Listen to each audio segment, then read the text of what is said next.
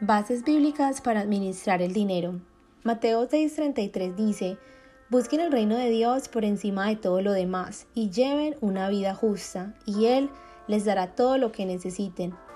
Lucas 16 del 10 al 12. Si son fieles en las cosas pequeñas, serán fieles en las grandes, pero si son deshonestos en las cosas pequeñas, no actuarán con honradez en las responsabilidades más grandes. Entonces, si no son confiables con las riquezas mundanas, ¿quién les confiará las verdaderas riquezas del cielo?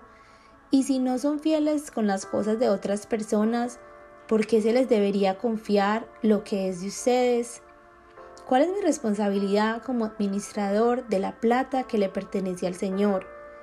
Cualquier plata que tengamos no es de nosotros, sino que le pertenece al Señor y debemos administrarla de una manera que le glorifique a Él. Y cómo administramos la plata es de gran importancia para el Señor. Lo puedes ver reflejado en la parábola de los tres siervos.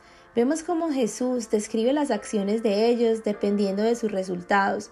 Los dos siervos fieles que multiplicaron lo que se les encomendó, se les dio aún más.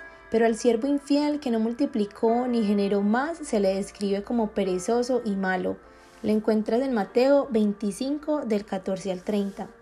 Y recuerda siempre tener una actitud de confianza en el Señor, porque Dios proveerá para todas sus necesidades.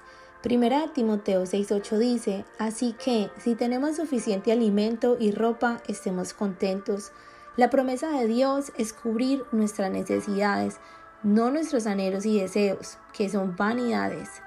Filipenses 4:19 dice, y este mismo Dios, quien me cuida, suplirá todo lo que necesiten de las gloriosas riquezas que nos ha dado por medio de Cristo Jesús.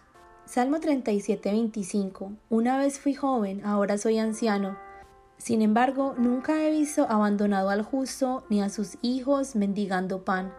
Segunda de Corintios 9, 8. Y Dios proveerá con generosidad todo lo que necesiten. Entonces siempre tendrán todo lo necesario y habrá bastante de sobra para compartir con otros evaluando mi confianza en el Señor. Yo debo confiar en Dios que va a proveer mi comida y mi vestido y el de toda mi familia. No confiar en el Señor es pecado, porque le estoy diciendo mentiroso o le estoy diciendo que no creo en que Él puede suplir para mis necesidades. Dios me manda en su palabra a no vivir en temor. Dios ha prometido proveer sea cual sea mi necesidad, mi deber es confiar en Él, descansar en Él y disfrutar en su presencia. Jesucristo es mi buen pastor y debido a eso yo nunca tendré falta de ninguna necesidad para vivir para Él. Salmo 23.1 dice, El Señor es mi pastor, tengo todo lo que necesito. No sigamos el ejemplo de Eva, la cual creyó las mentiras de Satanás y decidió que Dios no le estaba supliendo sus necesidades. Esto lo encuentras en Génesis 3 del 1 al 6. Cuando estemos siendo tentadas a dudar de la provisión de Dios, debemos poner a trabajar nuestra fe en Dios y confiar en su palabra. La fe demuestra la realidad de lo que esperamos, es la evidencia de las cosas que no podemos ver. Hebreos 11.1. Estamos llamados al contentamiento. El contentamiento puede convertirse en algo muy difícil de sentir, pero es algo que Dios nos llama y demanda que estemos contentos sea cual sea nuestra circunstancia. Primera Timoteo 6 del 6 al 8 dice, Ahora bien, la verdadera sumisión a Dios es una gran riqueza en sí misma cuando uno está contento con lo que tiene.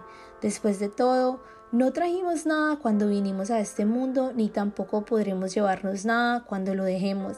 Así que si tenemos suficiente alimento y ropa, estemos contentos. El contentamiento es una virtud que se puede aprender.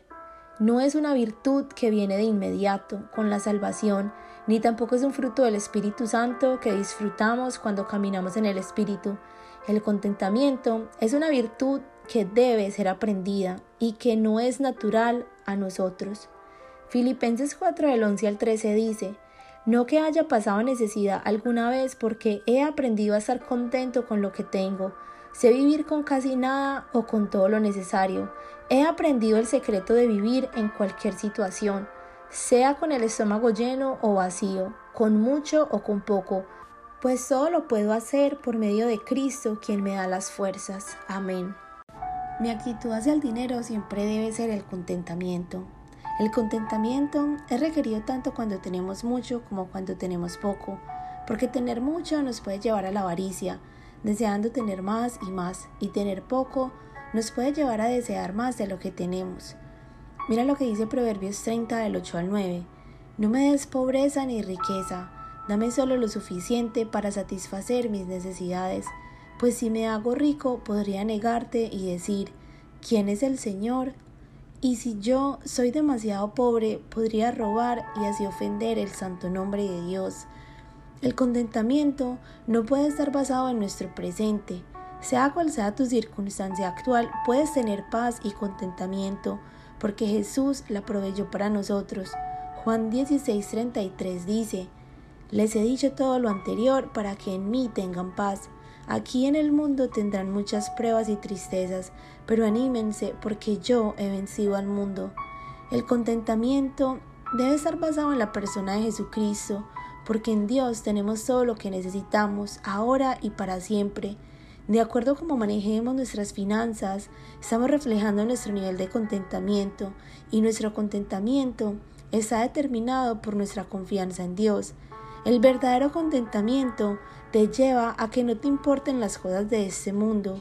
El verdadero contentamiento me lleva a depender y confiar en Dios en todas las áreas de mi vida, aun las personas con las que vivo, el lugar donde vivo y finalmente cómo vivo están orquestadas soberanamente por Dios. Entonces mi meta es aprender a contentarme con cualquiera que sea mi situación actual, aprender a administrar mi corazón entendiendo que absolutamente todo lo que tengo le pertenece al Señor. Y es por eso que cuando el centro de mi corazón y mi amor es Dios, todo lo demás va a tener el lugar correcto. Disciplinas para administrar la plata. Número 1. No debas nada a nadie. La deuda es una forma de atadura. Te roba la habilidad de dar a los que padecen necesidad o a los que sirven a Dios. El que toma prestado es siervo del que presta. Proverbios 22, 7. No debáis a nadie nada, sino el amaros unos a otros, porque el que ama al prójimo ha cumplido la ley. Romanos 13, 8. Tres principios para salir de toda deuda. Número 1. Métete en un ayuno. Ponle pare a todo gasto innecesario. Determina por un mes no gastar ni comprar nada que no sea una necesidad. Hacer esto te abrirá los ojos a las necesidades de los demás. Hacer esto te dará un refrescante valor por todo lo que tienes que Dios te ha dado. Hacer esto te dará lugar a mayor dominio propio. Ora en vez de gastar es el número dos. Haz una lista de todas las cosas que crees que necesitas y ora todos los días por eso. Ora por paciencia para esperar en Dios y en que Él suplirá por nuestras necesidades experimentaremos victoria sobre la tentación de gastar sin necesidad. Dios es glorificado cuando Él provee para nosotros en vez de nosotros apurarnos para proveer para nosotros mismos y endeudarnos. Número 3. Maximiza las estrategias cortas. Solo di no. Cada no a una compra innecesaria es plata que todavía tienes. No gastes más de lo que ganas. No compres a crédito. Si no tuvieres para pagar, ¿Por qué han de quitar tu cama de debajo de ti? Proverbios 22, 27. Número 4. No envidies las posesiones de otros. Nuestra meta es seguir las disciplinas del Señor, no seguir los estándares de este mundo donde todo se mide por las apariencias y las posesiones. Primera de Timoteo 6:10 dice, porque raíz de todos los males es el amor al dinero, el cual codiciando algunos se extraviaron de la fe y fueron traspasados de muchos dolores, porque donde esté vuestro tesoro, allí estará también vuestro corazón. Ninguno puede servir a dos señores, porque o aborrecerá al uno y amará al otro, o estimará al uno y menospreciará al otro. No podéis servir a Dios y a las riquezas. Mateo 6, 21 y 24. Da regularmente a la iglesia. Nuestra ofrenda a la iglesia debe ser cada semana como lo dice Primera de Corintios 16:2, cada primer día de la semana, o sea el domingo, cada uno de vosotros ponga aparte algo según haya prosperado, guardándolo para que cuando yo llegue no se recojan entonces ofrendas. Segunda de Corintios 9:7 dice, nuestra ofrenda debe ser con propósito. Cada uno de como propuso en su corazón, no con tristeza ni por necesidad, porque Dios ama al dador alegre. Dios pesa los corazones, no la ofrenda. Dios está más concentrado en el corazón del dador que en la ofrenda misma. Dios nos instruye en su palabra acerca de las ofrendas. Debemos orar por la cantidad, examinar nuestro corazón, cuál es el verdadero motivo y orar por tomar la decisión correcta. Ofrenda generosamente. El apóstol Pablo nos advierte a no dar por obligación ni con tristeza, sino a dar generosamente y con alegría. Proverbios 11:25 dice, El alma generosa será prosperada, y el que saciare, él también será saciado. Debo orar para que Dios me dé un corazón más generoso, para que me abra los oídos a su voz y ayude al que está necesitado. También para que abra mis ojos diariamente y traiga conocimiento a mi corazón acerca de las necesidades de otros. Ten conocimiento de tu estado financiero. Es necesario hacer un presupuesto mensual y seguirlo disciplinadamente. Una de las disciplinas que debemos practicar a la hora de administrar el dinero es mantener ahorros para los eventos inesperados. Proverbios 20:21 dice, los sabios tienen riquezas y lujos, pero los necios gastan todo lo que consiguen. Mantente al tanto del estado de tus rebaños y entrégate de lleno al cuidado de tus ganados. Tus ovejas proveerán la lana para vestirte y tus cabras servirán para comprar un campo, y tendrás suficiente leche de cabra para ti, para tu familia y para tus criados. Proverbios 27, 23, 26 y 27. La Biblia enseña que es posible ahorrar sabiamente e invertir para el futuro y al mismo tiempo ser rico para con Dios al acumular tesoros en el cielo, como lo dice Mateo 6 del 19 al 21 y Lucas 12, 21. El ahorro honra a Dios porque es valorar razonablemente el dinero, el cual es un regalo que Él nos ha dado, como lo dice Santiago 1 del 16 al 17.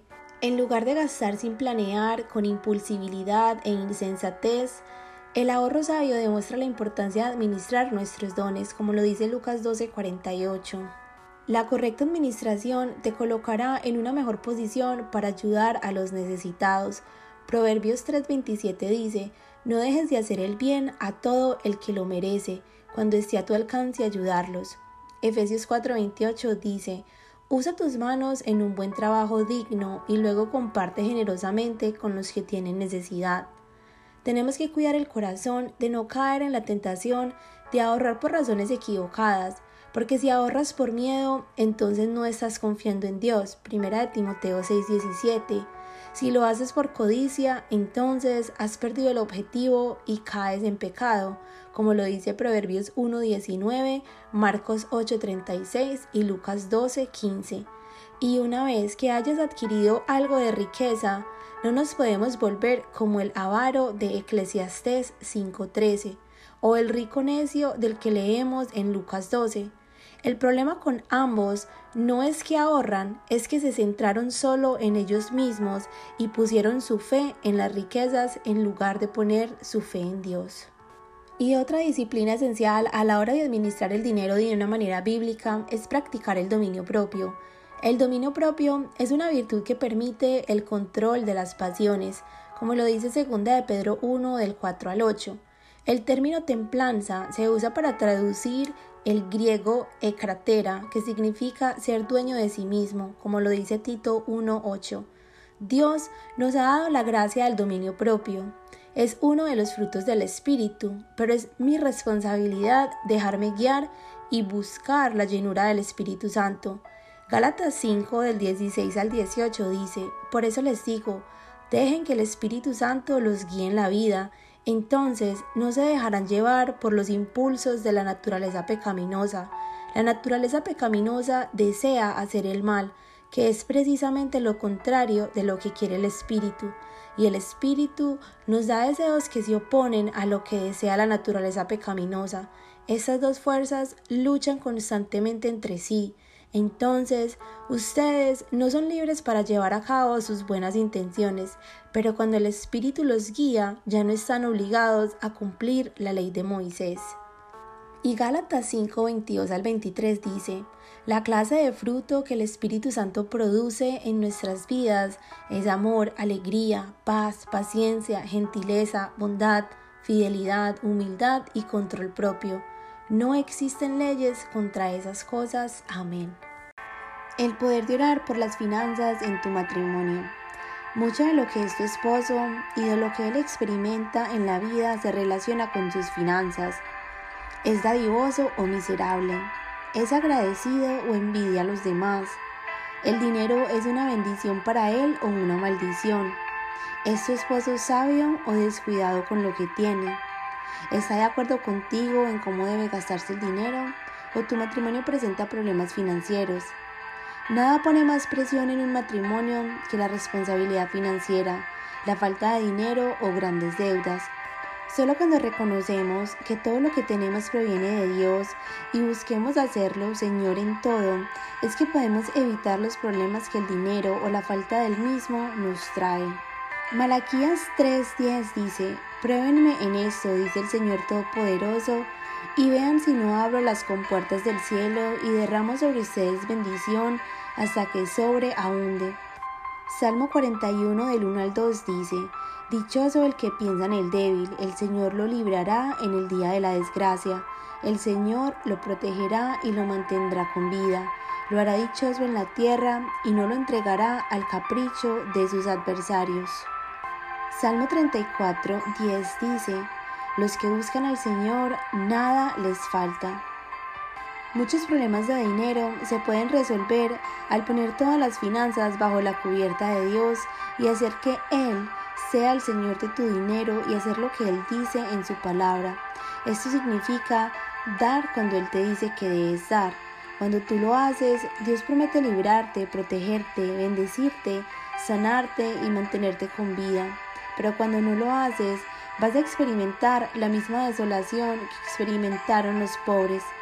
Quien cierra sus oídos al clamor del pobre, llorará también sin que nadie le responda. Proverbios 21, 13. El no dar corta tus habilidades para disfrutar lo que tienes y te lleva a toda una vida de dificultades. La clave para la vida es vivir y conocer al Señor a su manera, eso significa dar tiempo, dar energía, dar amor, dar talento y finanzas de acuerdo a sus instrucciones. Ora para que tu esposo entienda esta clave para la vida y comprenda la voluntad de Dios para sus finanzas y se convierta en un dador alegre. Para que tu esposo sea una persona dadivosa, que está contenta con vivir de acuerdo a sus medios y no estar siempre luchando por tener más. No estoy diciendo que nunca debe tratar de aumentar sus ganancias, todo lo contrario, el hombre se merece ganar lo que valga su trabajo y su esposa debe orar para que así sea.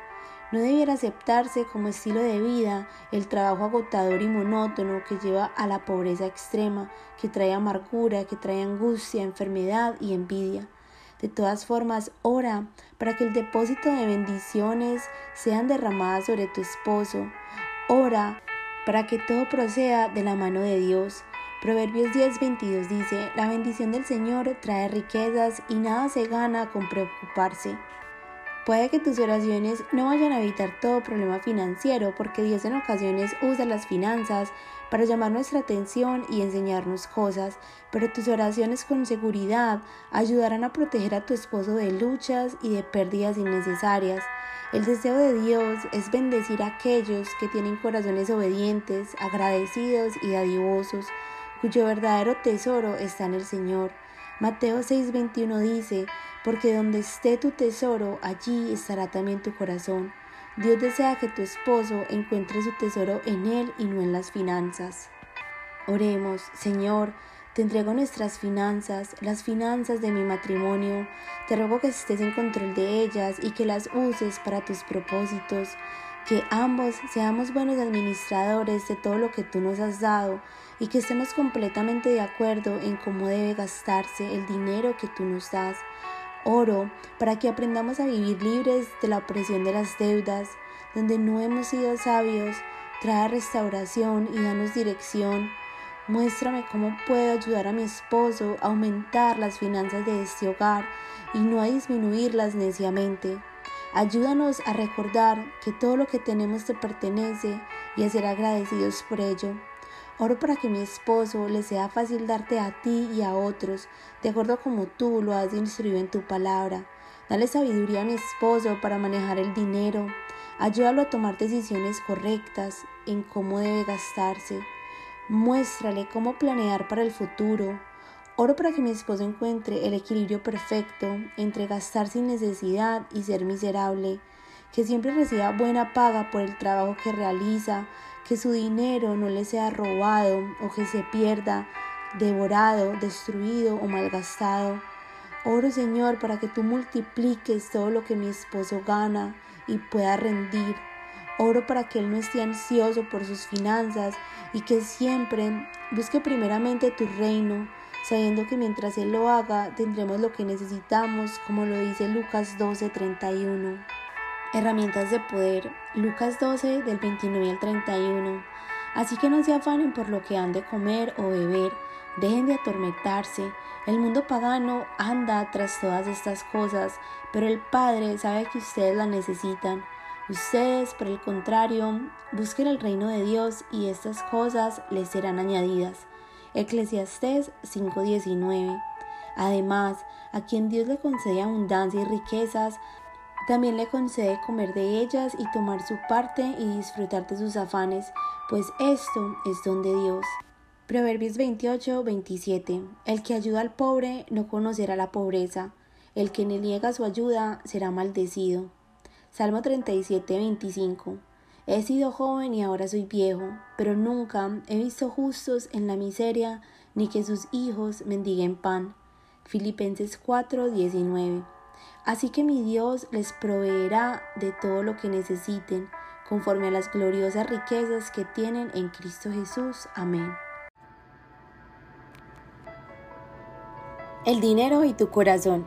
Mateo 6 del 19 al 24 dice, No almacenes tesoros aquí en la tierra, donde las polillas se los comen y el óxido los destruye, y donde los ladrones entran y roban Almacena tus tesoros en el cielo, donde las polillas y el óxido no pueden destruir y los ladrones no entran a robar. Donde esté tu tesoro, allí estará también los deseos de tu corazón. Tu ojo es como una lámpara que da luz a tu cuerpo. Cuando tu ojo está sano, todo tu cuerpo está lleno de luz, pero cuando tu ojo está enfermo, todo tu cuerpo está lleno de oscuridad. Y si la luz que crees tener en realidad es oscuridad, qué densa es esa oscuridad. Nadie puede servir a dos amos, pues odiará a uno y amará al otro. Será leal a uno y despreciará al otro. No se puede servir a Dios y estar esclavizado al dinero.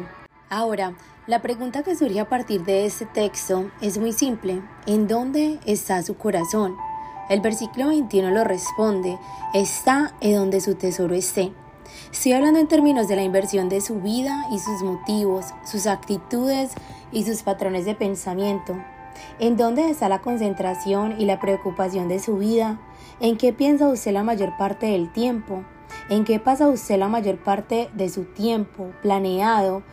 ¿Hacia qué objeto en particular está la mayor parte de su energía? La respuesta es en alguna cosa. Una casa, un auto, ropa, cuenta de banco, cuenta de ahorros, un bono, una inversión, una acción, muebles, la respuesta se resume a una cosa. Realmente somos criaturas comprometidas con cosas. Eso es parte de la maldición de la sociedad en la que vivimos. Simplemente quiero que sepan que sus cosas no pueden durar. Eventualmente van a acabarse. Va a haber un fin para ellas. O quizás un error de juicio.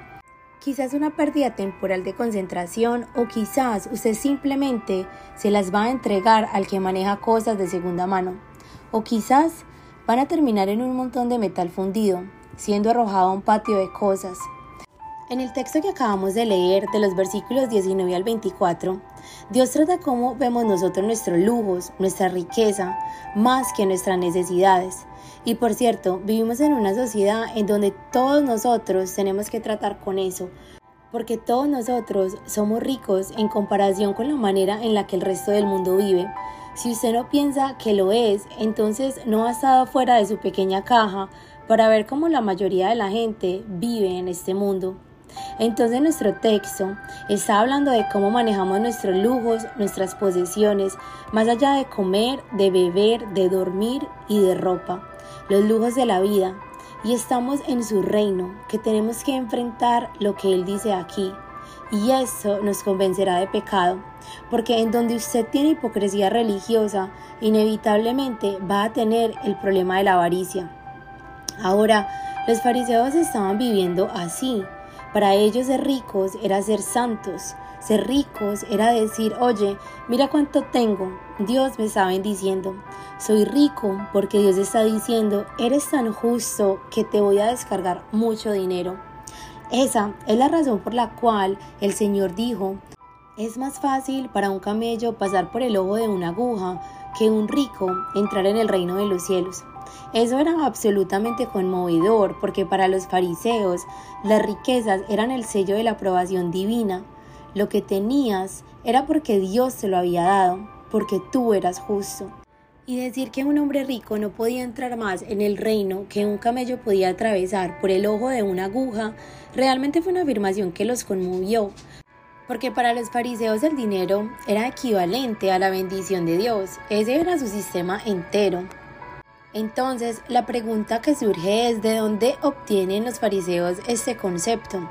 Bueno, simplemente adivinando, podríamos regresar a Deuteronomio 28, versículos 1 y 2, donde el Señor dice, conforme está preparando al pueblo para entrar a la tierra prometida, la tierra que fluye leche y miel, la tierra que Dios había prometido darles, y dice, acontecerá que si oyeres atentamente la voz de Jehová tu Dios para guardar y poner por obra todos sus mandamientos que yo te prescribo hoy, también Jehová tu Dios te exaltará sobre todas las naciones de la tierra, y vendrán sobre ti todas estas bendiciones y te alcanzarán si oyeres la voz de Jehová tu Dios.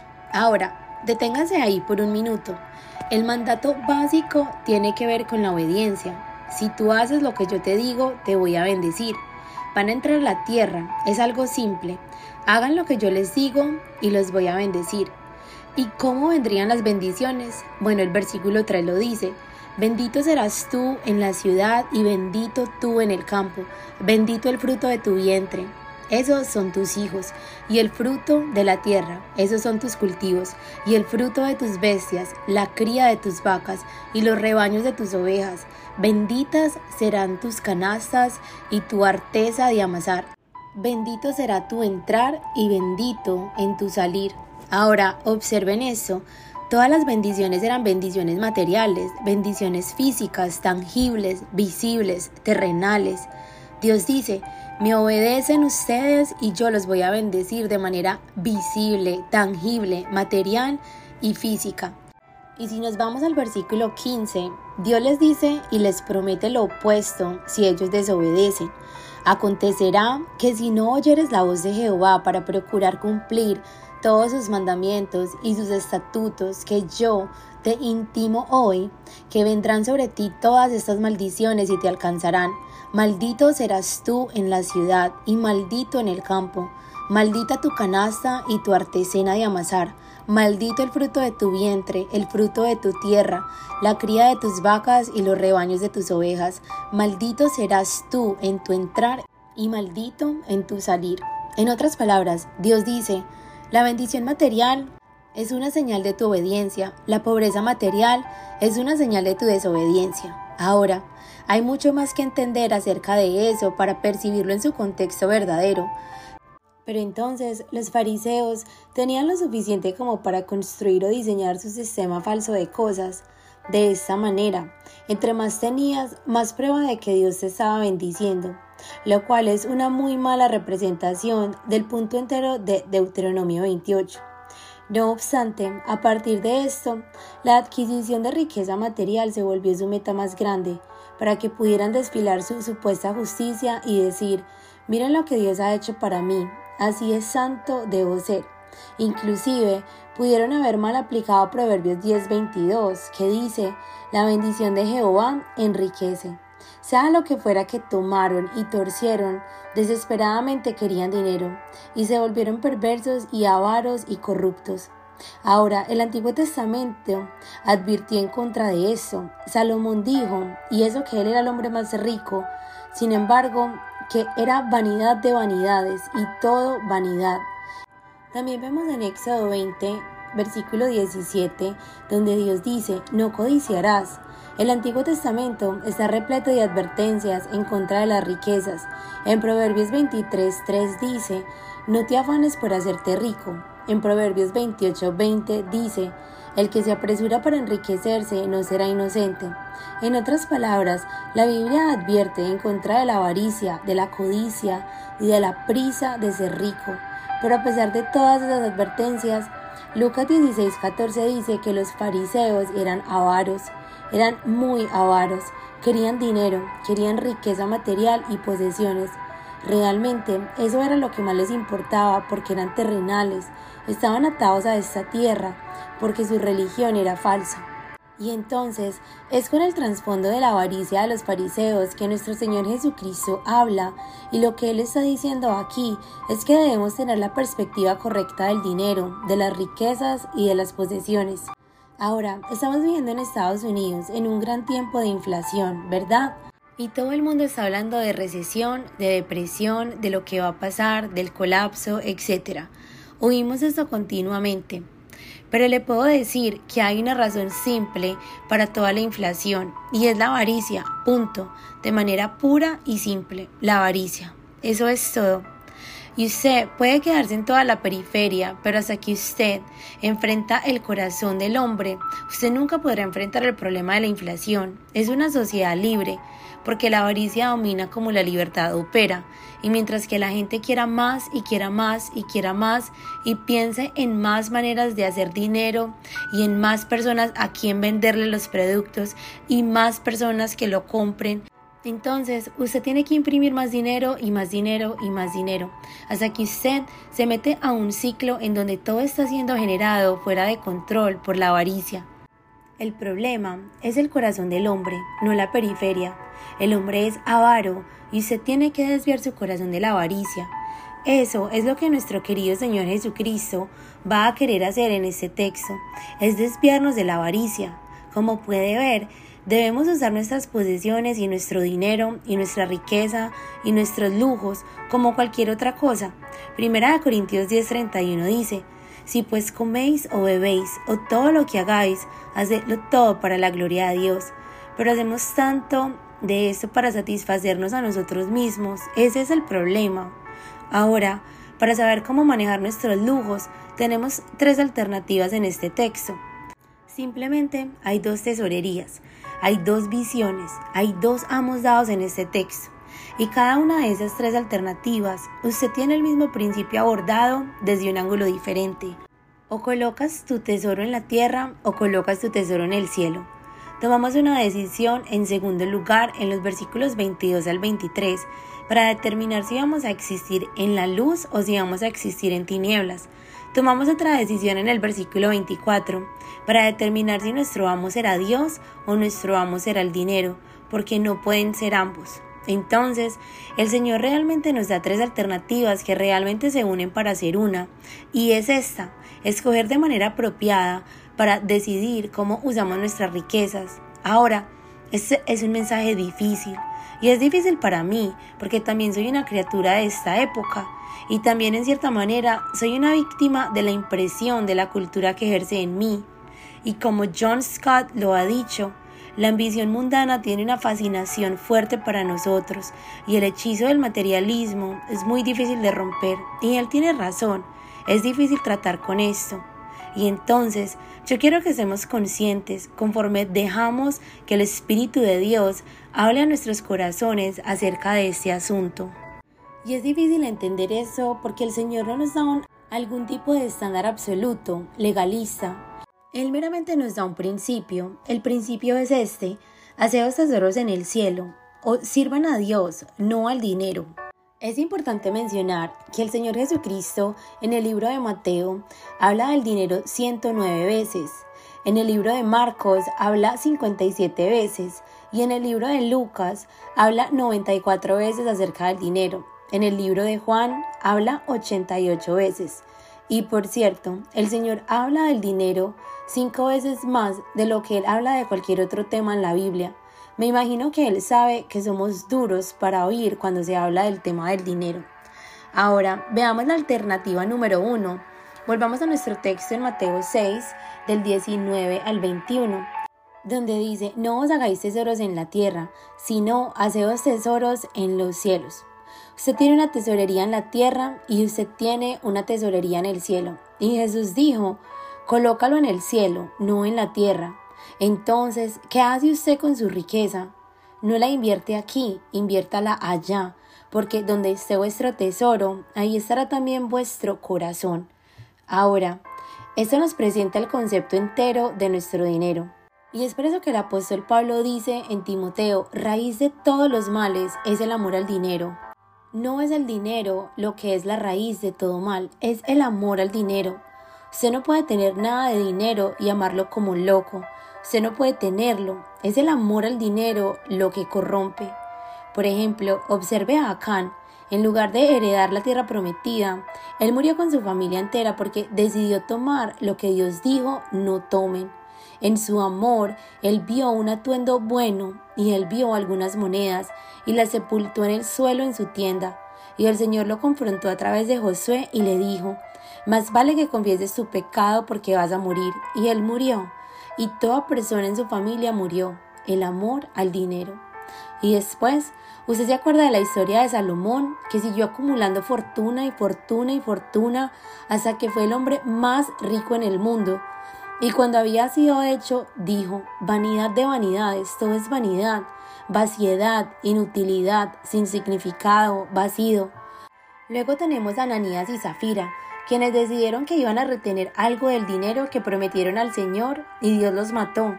Y después estuvo Judas, quien vendió a nuestro Señor Jesucristo y luego se ahorcó y cayó, y su cuerpo se partió y salieron sus entrañas conforme él chocó con las rocas que estaban abajo. Y después estuvo de más, de quien Pablo dijo, Él me ha dejado porque Él amó al sistema y usted podrá ver muchas otras ilustraciones de esas personas quienes debido al amor al dinero fueron devastados y destruidos a un grado u otro. Entonces, todos necesitamos aprender de esto porque es autodestructivo si no aprendemos a hacer tesoros en el cielo y no en la tierra, y también destruye a todas las personas que nos rodean. Volviendo a Mateo 6:19, cuando el Señor Jesucristo dice, no os hagáis tesoros en la tierra, no es aquello que usamos para vivir diariamente, sino aquello que simplemente apilamos, no son nuestras necesidades, no es aquello que usamos para satisfacer las necesidades de nuestra propia vida, nuestra familia, de los pobres, del Señor, para apartar dinero para el futuro o para hacer inversiones sabias, para que podamos ser mejores administradores del dinero de Dios en días venideros. No es aquello que es activo, es aquello que está acumulando simplemente para amontonar para nosotros mismos. De eso es lo que está hablando el Señor Jesucristo. Él está hablando de los lujos, Él está hablando de aquello que va más allá de lo que podemos usar. Son todas esas cosas que usted no usa, usted simplemente almacena en algún lugar, apila en algún lugar y sigue diciendo que son de tanto valor, entonces simplemente se queda con esas cosas.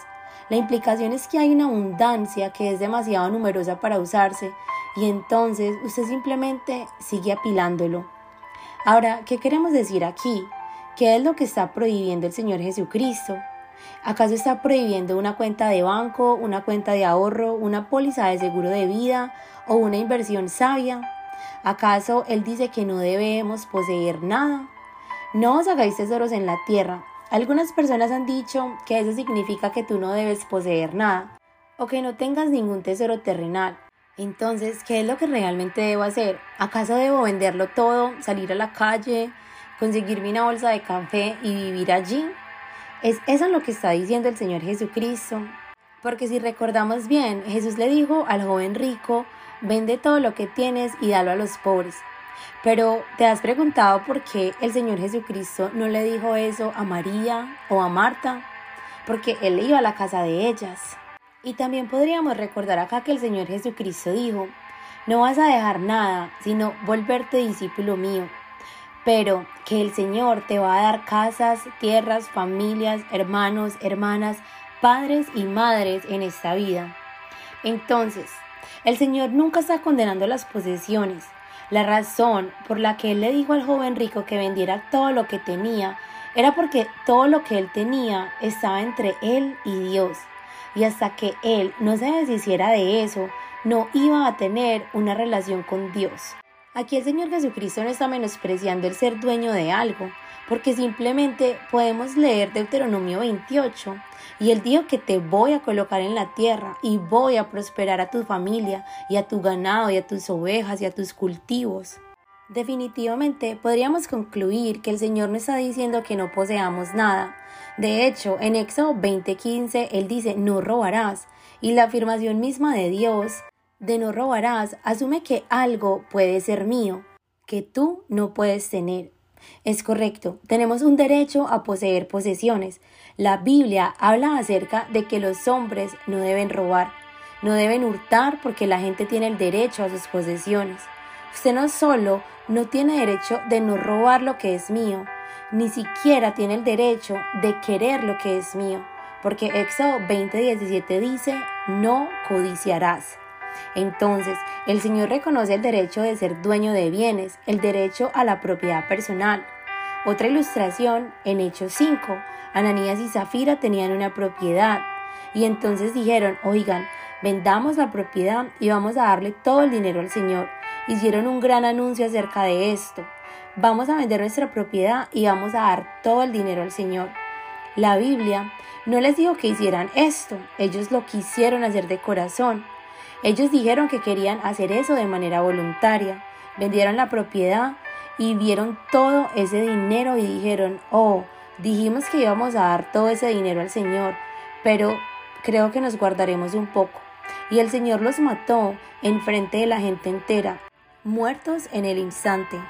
Pero antes de hacer eso, el Señor dio un mensaje a través de Pedro en Hechos 5.4 y les dice, porque has dejado que Satanás llene tu corazón para mentir al Espíritu Santo y has retenido parte del precio de la tierra.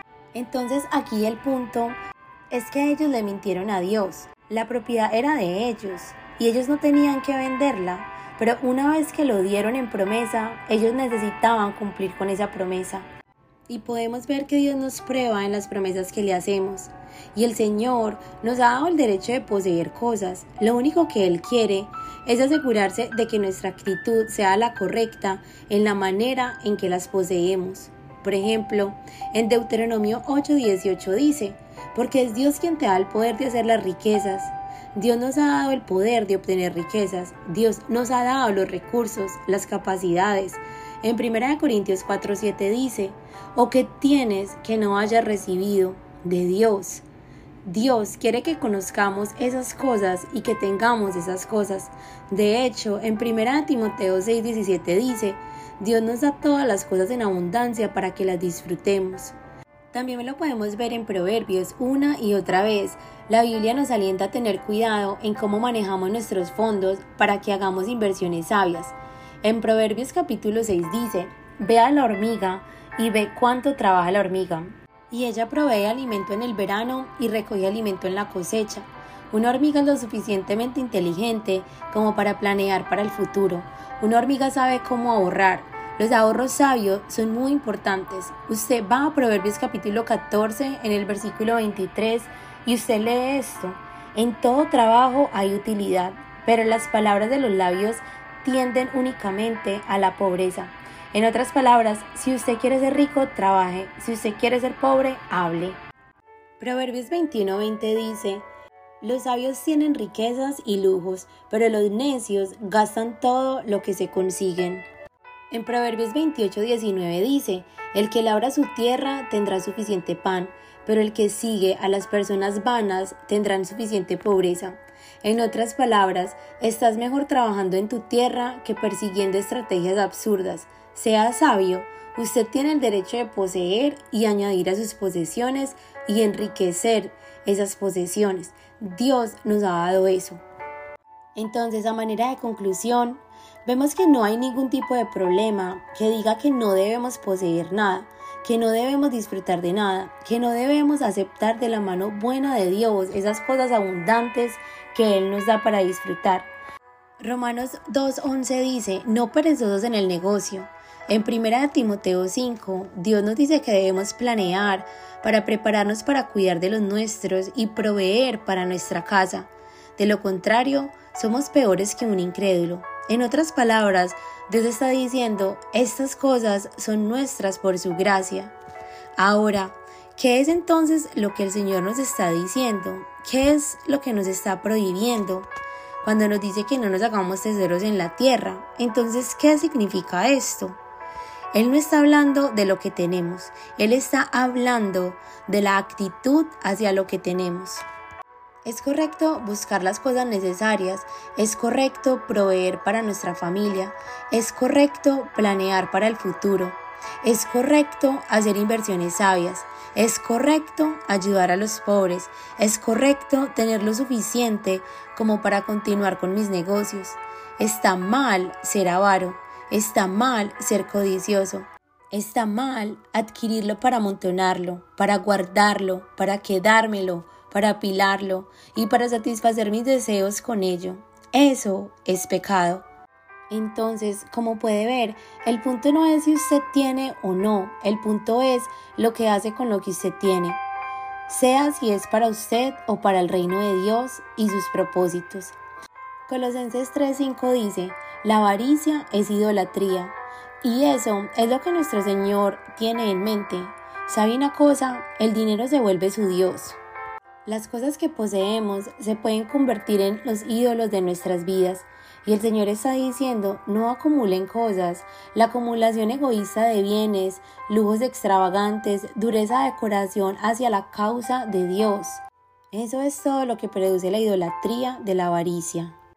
Examina tu corazón, porque lo que Jesús está diciendo aquí es, la gente en mi reino no acumula fortunas para sí mismo, no amontonan cosas para sí mismos ¿Es usted un contraste a los fariseos o tiene un problema con eso? Usted necesita examinar una cosa básica en su vida. Si usted está aferrado al dinero, usted ni siquiera puede ser un cristiano, porque la gente en el reino de Dios, de Cristo, está haciéndose tesoros en el cielo, están invirtiendo en la eternidad. Si usted me pregunta si prefiero gastar 5 mil dólares para un auto o si prefiero colocar 5 mil dólares en la vida de un misionero, no es una alternativa difícil para mí de enfrentar. Es simple, es muy simple, porque prefiero ver ese dividendo eterno. Y entonces, esa alternativa es fácil para mí y he tenido que hacer esa decisión día tras día tras día. Y examino mi vida y si no veo ese deseo en mi vida por invertir en la eternidad y en la causa de Dios y por ser abnegado en esto, y si no veo eso y no veo que estoy dando más y más para la obra del Señor y estoy entregando de manera libre con gozo en mi corazón todo esto, entonces debo cuestionar la legitimidad de mi profesión de ser creyente, porque es característico de un creyente que su tesoro esté en el cielo. Examine su corazón. ¿Es realmente cristiano? Ese podría ser un buen indicador. Voy a cerrar con esta historia.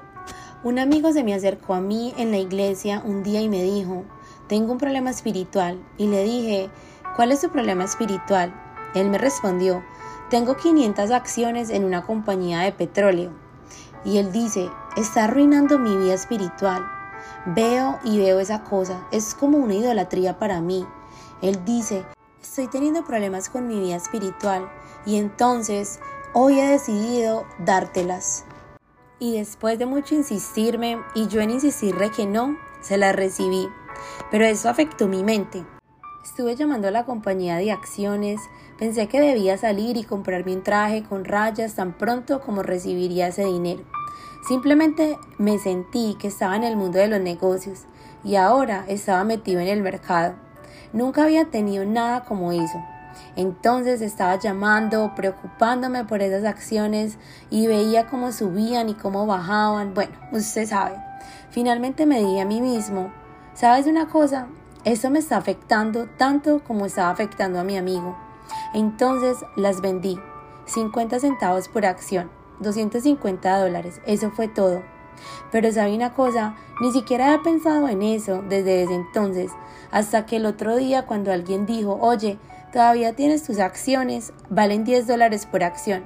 Y entonces volví a pensar en eso. Pero les voy a decir una cosa, me da gusto que no tuve en estos últimos cuatro años para preocuparme por esas acciones. Las cosas que poseemos se pueden convertir en reales ídolos en nuestras vidas. Examinemos nuestros corazones. Oremos. Gracias Padre nuestro por una palabra clara en esta área del dinero. Gracias por la promesa de que la obediencia trae bendición y que tú nos has dicho estas cosas para no privarnos del dinero, sino para recompensarnos eternamente, para hacernos ricos en las cosas que importan. Gracias por cada persona querida y preciada que está escuchando este mensaje. Y oro que cada persona sea tocado en sus corazones, incluyendo el mío, que en abnegación total podamos poner nuestros tesoros en el cielo. Ayúdanos a dar, a dar y seguir dando de manera interminable. A ti, Señor, a ti que nos diste todo. Oramos esto en el nombre de Jesús, quien aunque fue rico, por nosotros se hizo pobre, para que nosotros por su pobreza pudiéramos ser enriquecidos. Amén.